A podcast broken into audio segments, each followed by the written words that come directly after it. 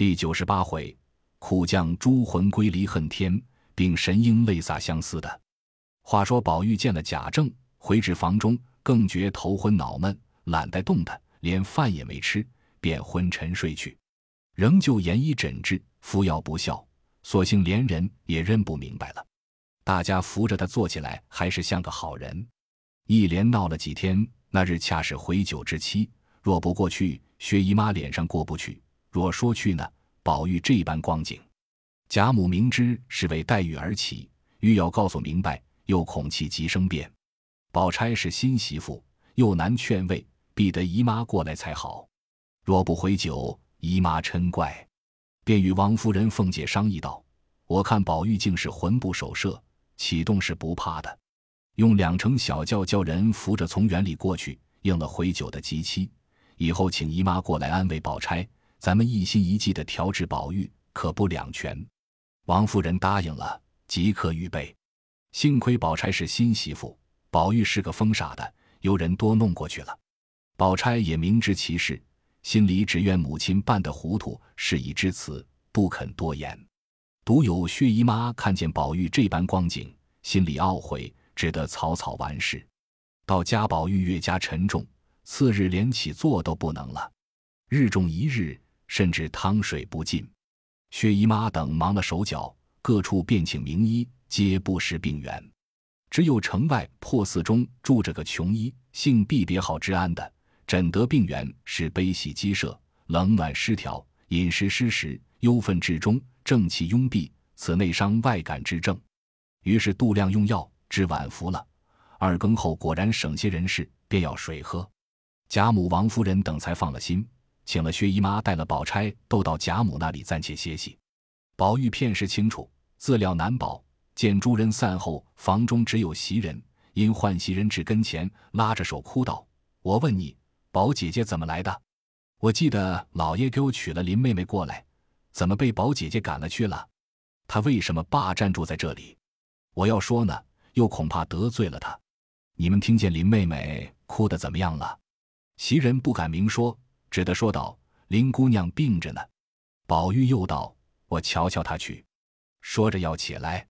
岂知连日饮食不进，身子那能动转，便哭道：“我要死了！我有一句心里的话，只求你回明老太太，横竖林妹妹也是要死的，我如今也不能保。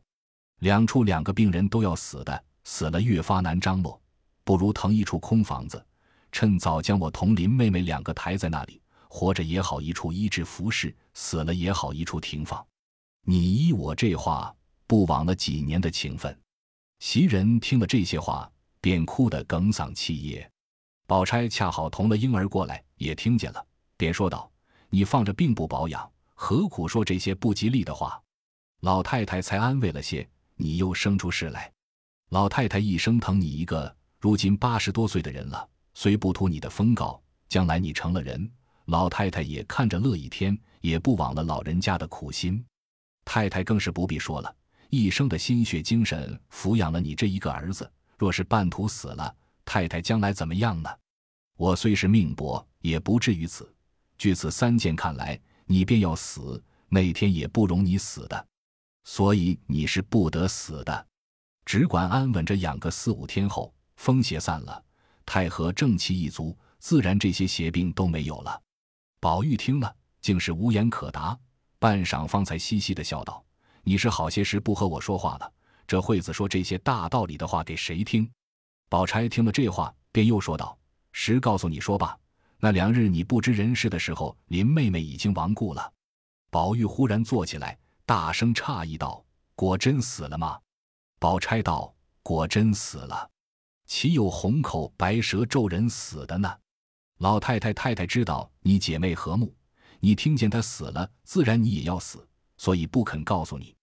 宝玉听了，不禁放声大哭，倒在床上。忽然眼前漆黑，便不出方向，心中正自恍惚，只见眼前好像有人走来。宝玉茫然问道：“借问此事何处？”那人道：“此阴司全路。你受魏忠，何故至此？”宝玉道：“试闻有一故人已死，遂寻访至此，不觉迷途。”那人道。故人是谁？”宝玉道：“姑苏林黛玉。”那人冷笑道：“林黛玉生不同人，死不同鬼，无魂无魄，何处寻访？凡人魂魄聚而成形，散而为气，生前聚之，死则散焉。常人尚无可寻访，何况林黛玉呢？汝快回去吧。”宝玉听了，呆了半晌，道：“既云死者散也，又如何有这个阴司呢？”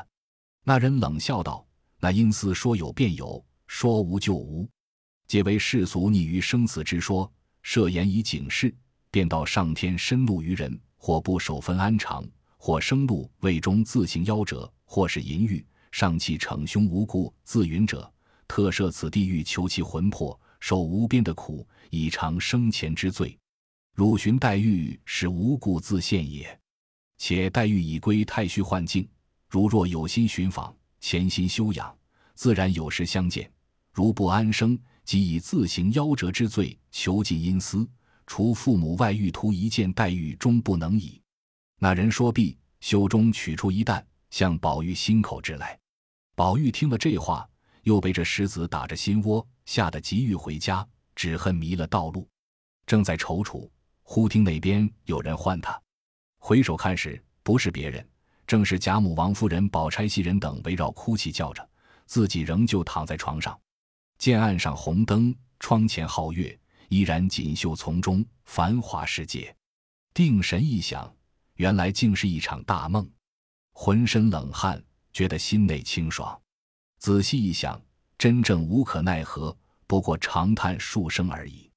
宝钗早知黛玉已死，因贾母等不许众人告诉宝玉知道。恐天病难治，自己却深知宝玉之病实因黛玉而起，施予赐之，故趁势说明，使其一痛决绝，神魂归一，术可疗治。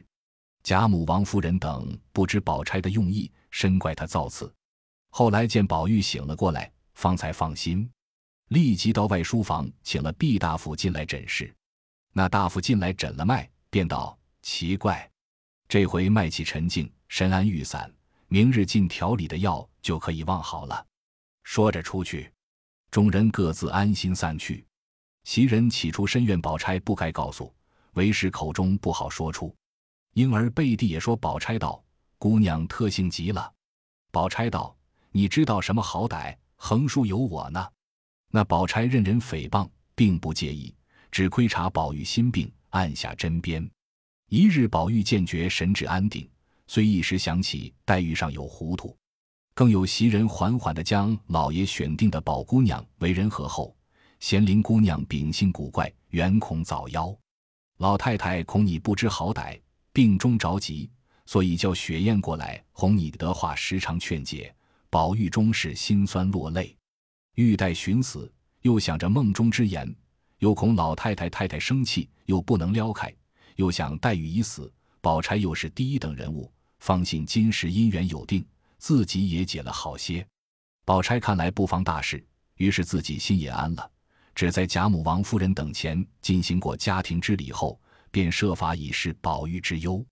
宝玉虽不能时常坐起，亦常见宝钗坐在床前，禁不住生来旧病。宝钗每以正言劝解，以养身要紧。你我既为夫妇，岂在一时之语安慰他？那宝玉心里虽不顺遂，无奈日里贾母、王夫人及薛姨妈等轮流相伴，夜间宝钗独去安寝，贾母又派人服侍，只得安心静养。又见宝钗举动温柔，也就渐渐的将爱慕黛玉的心肠略移在宝钗身上。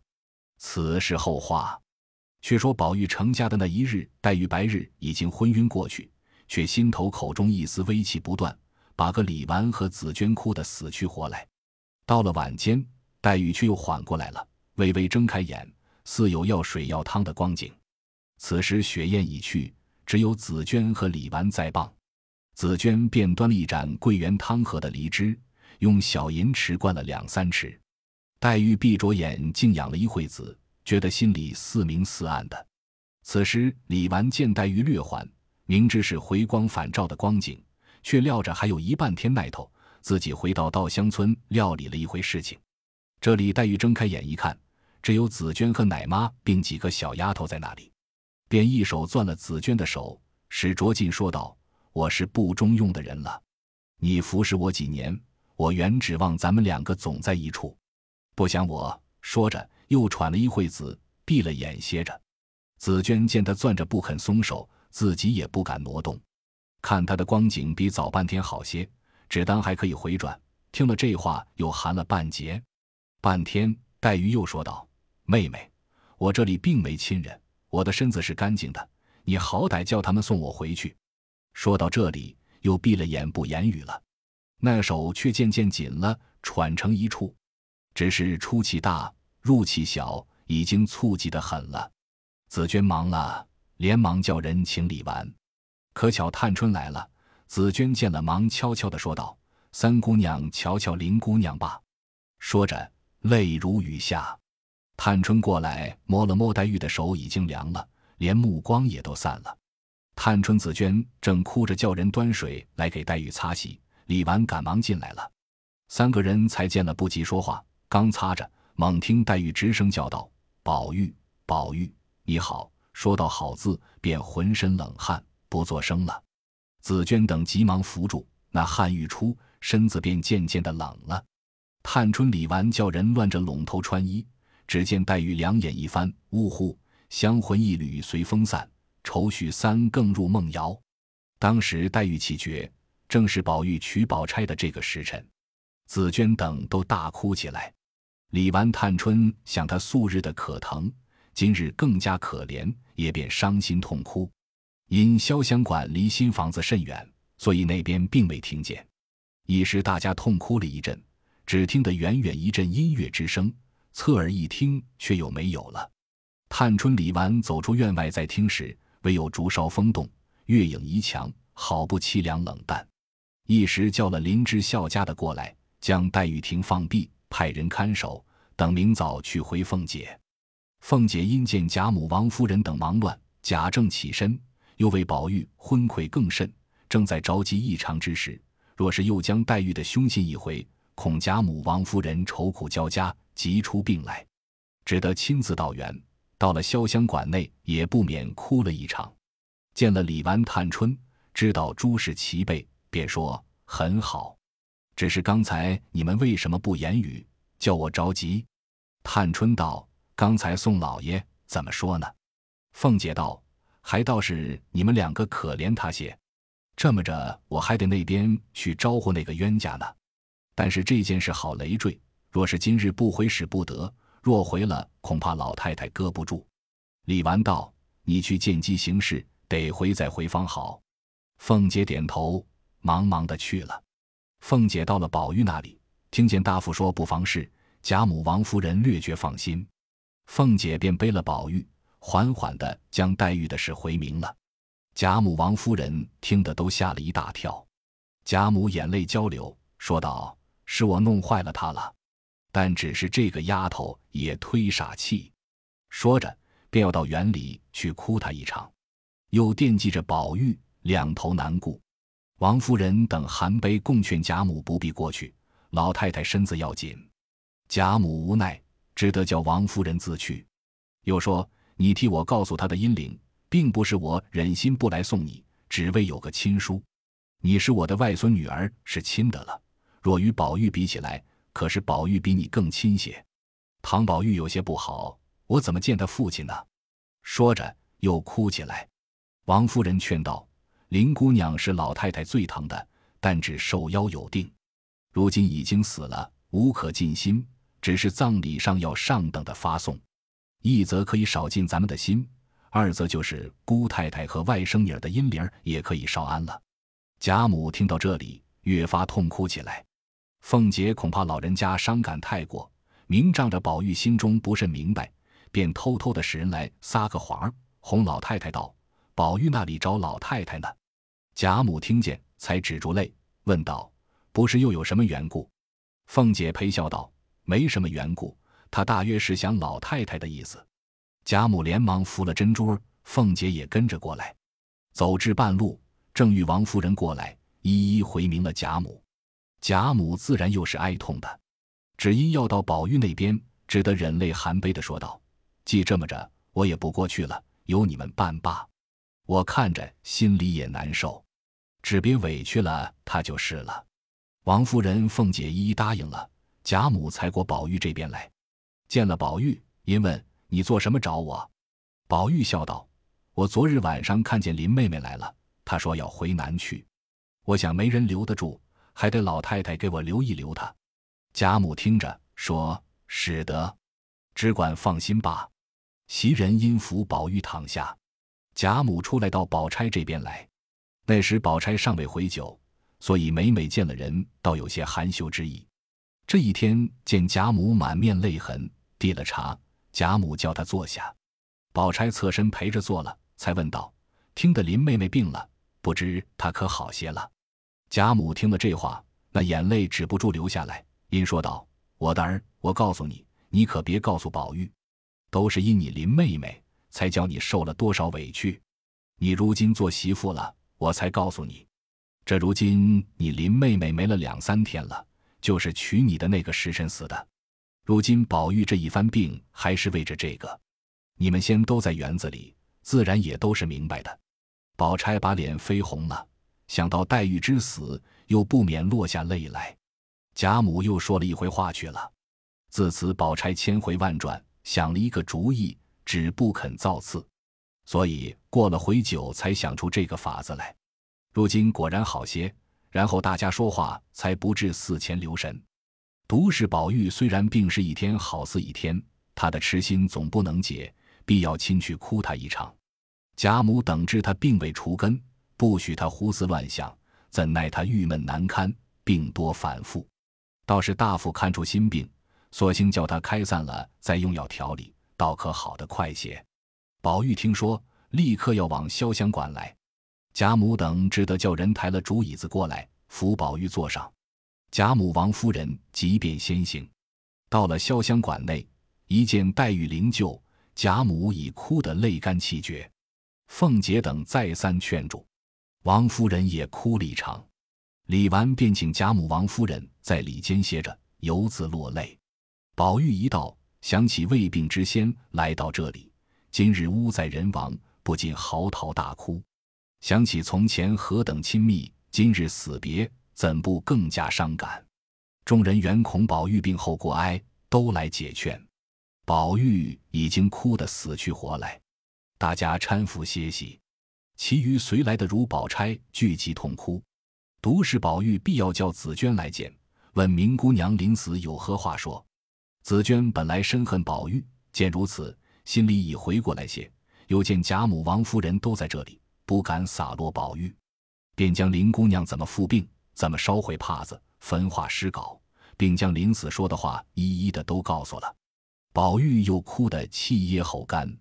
探春趁便又将黛玉临终嘱咐黛就回南的话也说了一遍。贾母、王夫人又哭起来。多亏凤姐能言劝慰。略略止歇，便请贾母等回去。宝玉那里肯舍，无奈贾母逼着，只得勉强回房。贾母有了年纪的人，打从宝玉病起，日夜不宁，今又大痛一阵，已觉头晕身热。虽是不放心惦着宝玉，却也挣扎不住，回到自己房中睡下。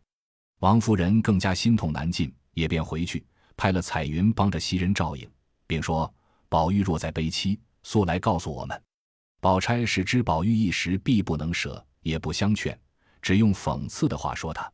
宝玉倒恐宝钗多心，也便引气收心，歇了一夜，倒也安稳。明日一早，众人都来瞧他，但觉气虚身弱，心病倒觉去了几分，于是加以调养，渐渐的好起来。贾母幸不成病，唯是王夫人心痛未全。那日，薛姨妈过来探望，看见宝玉精神略好，也就放心，暂且住下。一日，贾母特请薛姨妈过去商量，说：“宝玉的命都亏姨太太救的，如今想来不妨了，独委屈了你的姑娘。如今宝玉调养百日，身体复旧，又过了娘娘的功夫，正好圆房，要求姨太太做主，另择个上好的吉日。”薛姨妈便道。老太太主意很好，何必问我？宝丫头虽生的粗笨，心里却还是极明白的。他的性情，老太太素日是知道的。但愿他们两口言和一顺，从此老太太也省好些心，我姐姐也安慰些，我也放了心了。老太太便定个日子，还通知亲戚不用呢。贾母道：“宝玉和你们姑娘生来第一件大事，况且费了多少周折，如今才得安逸，必要大家热闹几天，亲戚都要请的。一来仇怨，二则咱们吃杯喜酒，也不枉我老人家操了好些心。”薛姨妈听说。自然也是喜欢的，便将要办妆奁的话也说了一番。贾母道：“咱们亲上做亲，我想也不必这些。若说动用的，他屋里已经满了，必定宝丫头她心爱的要你几件，姨太太就拿了来。我看宝丫头也不是多心的人，不比得我那外孙女儿的脾气，所以她不得长寿。”说着，连薛姨妈也便落泪。恰好凤姐进来笑道。老太太、姑妈又想着什么了？薛姨妈道：“我和老太太说起你林妹妹来，所以伤心。”凤姐笑道：“老太太和姑妈且别伤心，我刚才听了个笑话来了，意思说给老太太和姑妈听。”贾母拭了拭眼泪，微笑道：“你又不知要编排谁呢？你说来，我和姨太太听听。说不笑，我们可不依。”只见那凤姐未从开口，先用两只手比着笑弯了腰了。